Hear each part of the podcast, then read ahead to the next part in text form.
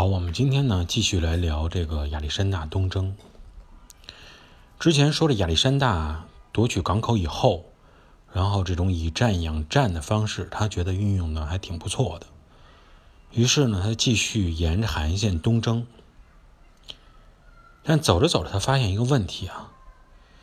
他的战线啊拉的太长了，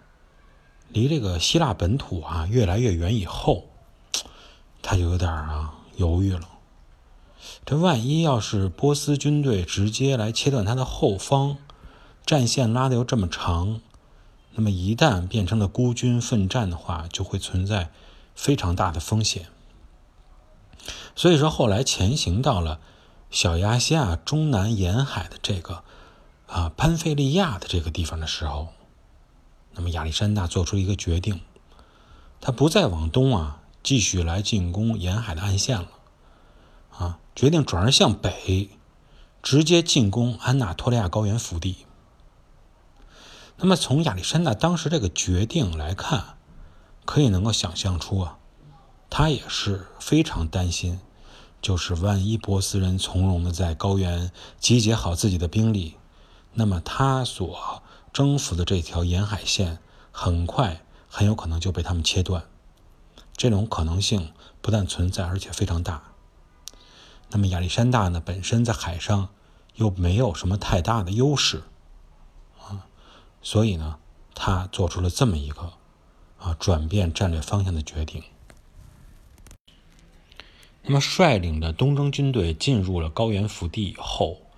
呃，亚历山大应该说并没有碰到太大规模的波斯人，他带领这个马其顿军团啊，非常顺利的。直接就穿越了高原西部，抵达了今天土耳其首都安卡拉。然后呢，反转路线，啊，直接又把这个卡帕多西亚这边又过了一遍。那他这么顺利的原因啊，主要就是原来这些忠于波斯的这些军队力量啊，在原来低地的几次战役中，基本上消耗的已经差不多了，没有太多的这种有生力量。另外呢，安纳托利亚高原本身又非常干旱。呃，也不是很多众多的军队聚集的地方。那么对于亚历山大来说呢，也就是过一遍而已。呃，他征服这种干旱的高原啊，在上边又没法待啊，又没法去建城市，没什么太多的意义。那么，任何一个远征军队对于他们来说，最富饶、最有价值的还是沿海地带。那么，这整个半岛最富饶、最有价值沿海地带，怎么看起来啊？应该就是沿海板块，奇里乞亚，这是亚历山大最终想得到，也非常想尽快征服的地方。那么我们从这个地图上来看啊，就是整个小亚细亚半岛这些沿海地带，基本上就是被这种山脉啊，啊自西向东的这些山脉切割了这么几个地方：卡里亚、啊吕基亚、潘菲利亚，还有就是这个奇里乞亚。奇里乞亚啊跟其他这三个地方比起来，它的特点就是面积大，而且呢，它的位置不错，紧邻着非常富饶的这个新月沃地。那么，如果说控制了奇里乞亚，应该说很快啊就能够染指到世界上最富饶的地区，啊，就是这个新月沃地。那么，从整个这个地图上来看，哈。你说这个波斯人要去阻止马其顿军团南下，啊，从地图上看，最佳的狙击地点就是这个穿越托罗斯山脉的这个孔道，叫奇里乞亚门。那么穿越这么一个狭窄的孔道以后，那么奇里乞亚的政治中心啊塔苏斯就近在咫尺，直接可以获得了。那么波斯人呢？按理说应该在这道本身就是形成了一个天然天险的地方进行设防，但结果呢，他们并没有在这道天险上进行设防。也就是说呢，他们直接把这个呃奇里奇亚这一小亚细亚半岛最大也是位位置非常重要的这沿海平原，直接拱手让给了亚历山大。当然，也有一些观点啊，认为说。啊，波斯人他这么轻易的交出奇里乞亚，实际上他是想诱敌深入。那么客观来说，这诱敌深入这说法呢，站不太住脚。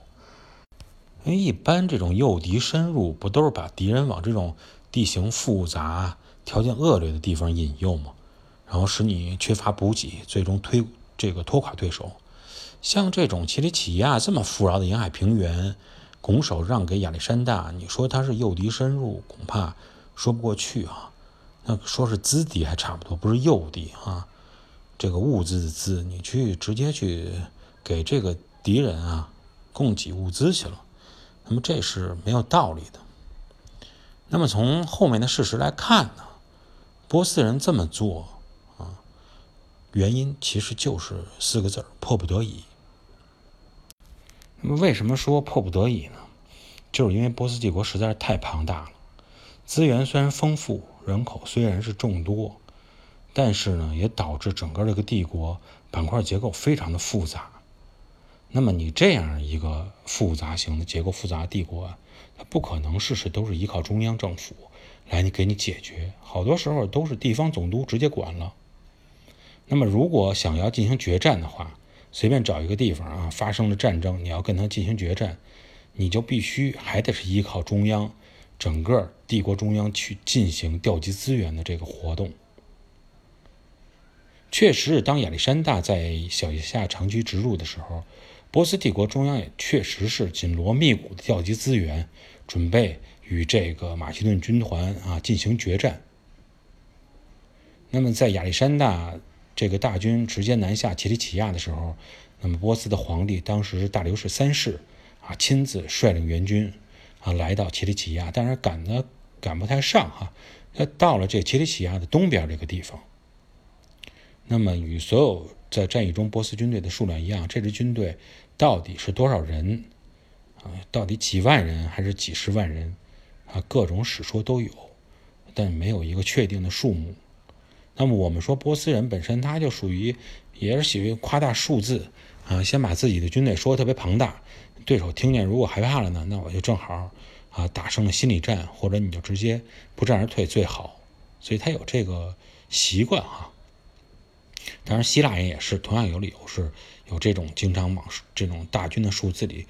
注水啊，夸大这种功绩这种情况。那么我们确实也是没法去再去判断到底有多少人。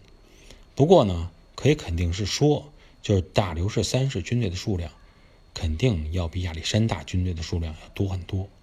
啊，翻倍了，或者是翻了几倍，这是没有问题的。那么我们来看地图啊，在奇里乞亚平原相邻的这么一个板块，和沿海的一个平原，叫安条克平原。那么后面呢，当这个讲到十字军东征的时候，安条克就是非常有名了。因为在这里建立过一个公国，叫安条克公国。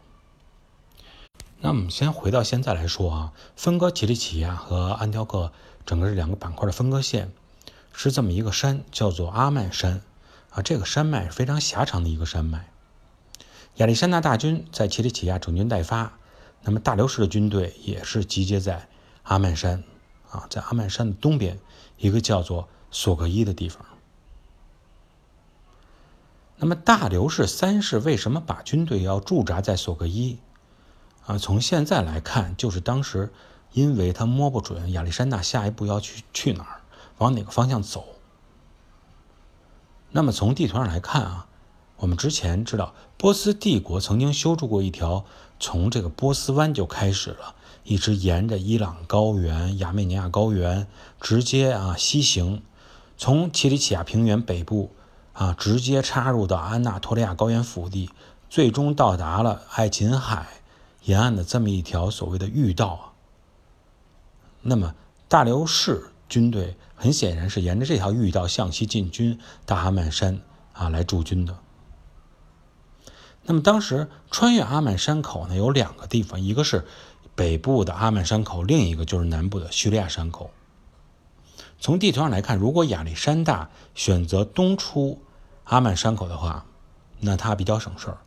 啊，基本上就只需向北运动大概四五十公里，就能踏上刚才所说的这条波斯御道，在那个时候可以说就算是一条高速公路吧，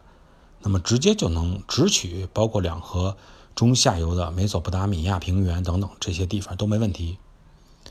但你要说亚历山大啊，选择一条不同的路，他走叙利亚山口。那么他在山口东侧能够面对的就是安条克平原。说从安条克平原也能够向东啊，穿越叙利亚平原，然后接入美索不达米亚。但是作为啊，这本身属于西亚裂谷带最北边的这么一块地方，亚历山大如果说先取了安条克平原啊，那么更大的可能就是顺势啊，沿着裂谷带向南下，征服整个阿拉阿拉伯半岛的海岸线。那么大流士呢，也在揣测亚历山大的这种心思哈。按说以亚历山大的野心来说，他最终的目标啊，肯定是波斯帝国的核心区域。就是巴比伦尼亚这么一个地方，两河下游啊，包括伊朗高原，他也想控制。那么从这方面来说，他应该带领着本身他这个不太多的军队啊，但是战斗力非常强悍的这么一个军队，沿着御道直接走，直取帝国中枢就啊就能达成目的，而且非常快达成目的。但亚历山大在小亚细亚半岛啊。曲折的行军路线，又有点呢，让雷大流士觉得他似乎是想通过控制沿海港口来解除到波斯海军对他的威胁，然后再深入波斯腹地，啊，步步为营的这么一个战术。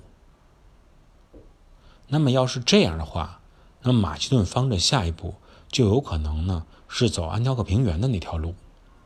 就是因为一直揣摩不透亚历山大的心思，所以大流士呢。才选择这个索克伊的地方驻军，啊，因为他到这两个山口的距离基本差不多，啊，不管是哪个山口有动静，他能马上赶到，啊，来应对亚历山大的进军。在如此近的距离里啊，不管说是亚历山大还是大流士也好，啊，你说我想虚晃一枪，然后隐瞒住我大军的动向，啊，骗你。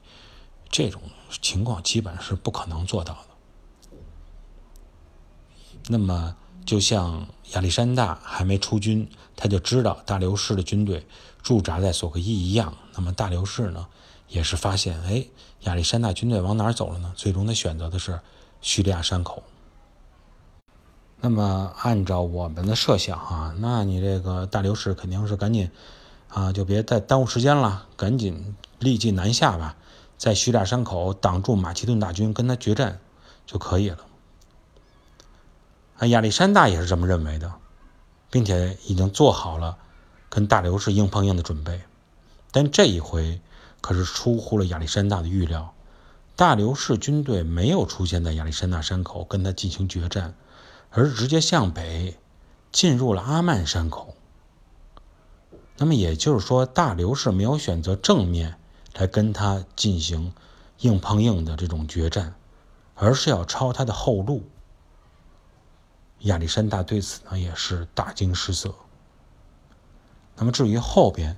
到底这场战役是怎么样来进行的，我们在下一节呢跟大家继续来探讨。那么感谢各位的收听，我们下一期节目再见。